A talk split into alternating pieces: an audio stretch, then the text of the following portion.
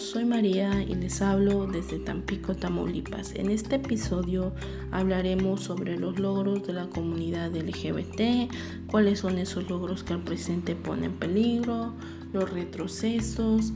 Si tú que me estás escuchando eres una persona que piensa que la marcha del orgullo es solamente para llamar la atención, pues quédate a escuchar este episodio porque tiene mucha información que te va a sacar de la ignorancia. ¿Cuáles son estos logros que el presente pone en peligro? Durante la última década, los defensores de los derechos LGBT lograron avances políticos, económicos y sociales en muchos países. En 1996, solo el 26% de las personas apoyaba el matrimonio igualitario. En 2015, la cifra era del 61% y más de 20 países lo habían incorporado a sus leyes, según la Organización de las Naciones Unidas. En 2011, Estados Unidos incorpora los temas LGBT a la política de este país. Esto tuvo un impacto en otros países. Hizo que muchas naciones conservadoras lo siguieran y adoptaran políticas que reconocen los derechos de las personas LGBT. Muchos de estos derechos y muchos de estos logros son derechos al matrimonio, acceso al seguro social para personas casadas, acceso gratuito para tratamiento del VIH-Sida, obtención de la credencial de elector con la identidad de género personal, protección a las víctimas de violencia, investigación y persecución de los delitos relacionados con dicha población. Y esto es gracias a que cada año salimos a marchar, a que cada año nos hacemos visibles ante la sociedad. Y entonces ahora viene lo que menos me gusta, los retrocesos. ¿Cuáles son los retrocesos? Desde el ascenso del conservadurismo se han verificado toda clase de violaciones a los derechos humanos de las personas LGBT, incluidos la detención, el acoso, la tortura y el asesinato. Se verifican además campañas de difamación que no solo agravian a las víctimas, Incluso asocian a la comunidad LGBT con la pedofilia o la enfermedad mental, sino que inculcan ignorancia en el conjunto de la sociedad. Actualmente, las relaciones homosexuales se encuentran penalizadas en 70 países, lo cual hace que la defensa de los derechos de la comunidad sea con frecuencia ilegal y demasiadas veces mortal. 11 países castigan con la pena de muerte a las personas adultas del mismo sexo que mantienen relaciones sexuales consensuales. 26 países tienen penas que van desde los 10 años de cárcel a la cadena perpetua. 31 países los castigan con hasta 8 años de cárcel. Dos países criminalizan de facto este tipo de relaciones. En cuanto al matrimonio entre personas del mismo sexo, en la actualidad son 26 países los que los reconocen en todo el mundo. En América Latina son Argentina, Brasil, Colombia, México y Uruguay.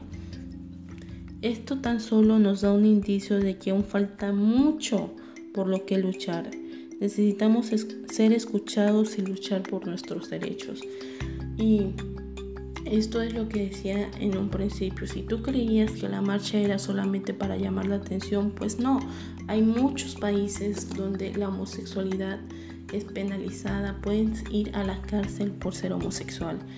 Y esto es quizás hasta en Irak, en Israel, donde practican mucho la religión y es muy importante la religión, entonces evidentemente si tú eres homosexual no vas a poder gritar que eres homosexual, no vas a poder decirle a tus padres porque ellos están metidos mucho en la, en la religión.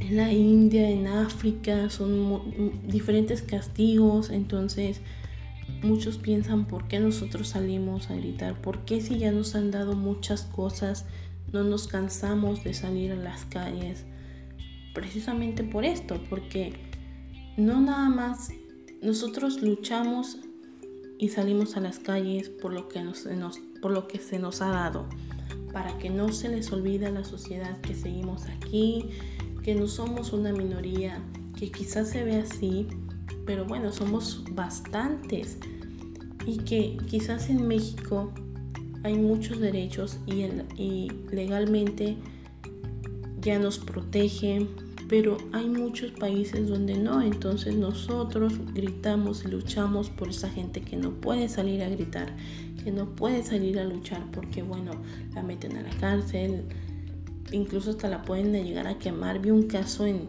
África que era la primera vez que marchaban y, y, quemaron a toda esa gente que fue a marchar por los derechos LGBT. Entonces es bastante feo que, bueno, esa gente no pueda ni siquiera gritar y luchar por sus derechos. Entonces, si yo puedo hacerlo, si yo puedo luchar, si yo puedo gritar, lo voy a hacer. Si puedo salir a las calles, si puedo ir a la marcha, por esa gente que no puede, voy a hacerlo. Y tan solo, yo digo ejemplos muy lejanos, pero tan solo aquí hay mucho machismo, hay mucha gente que es fanática a la religión, que piensa que con un exorcismo se le va a quitar lo homosexual a su hijo o a su hija.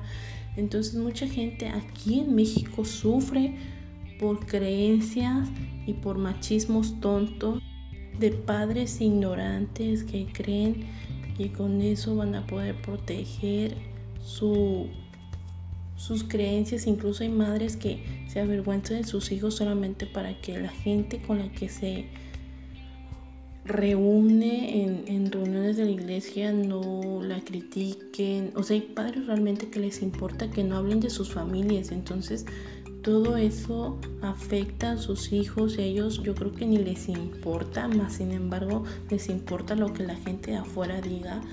Entonces vamos a luchar por esto, vamos a, a luchar y esperar a que esta gente que, bueno, actualmente no ha podido salir del closet, en algún futuro lo hagan y vean que, que es bonito poder ser feliz y ser sincero contigo mismo y no ocultarte, porque no hay necesidad de ocultarte puedes gritarlo, estás en un país libre. Ya vimos que hay países, bueno, donde realmente no puedes ni siquiera hablar de ese tema, pero aquí sí puedes, en México sí puedes y vamos a luchar por muchas cosas más. Espero que les haya gustado este episodio. Va a haber más episodios cada viernes. Este es una excepción, pero van a ser cada viernes y vamos a hablar de estos temas. Y si quieren dejarme un tema en específico, síganme en Instagram, síganme en Twitter. Bueno, nos vemos el próximo viernes. Adiós.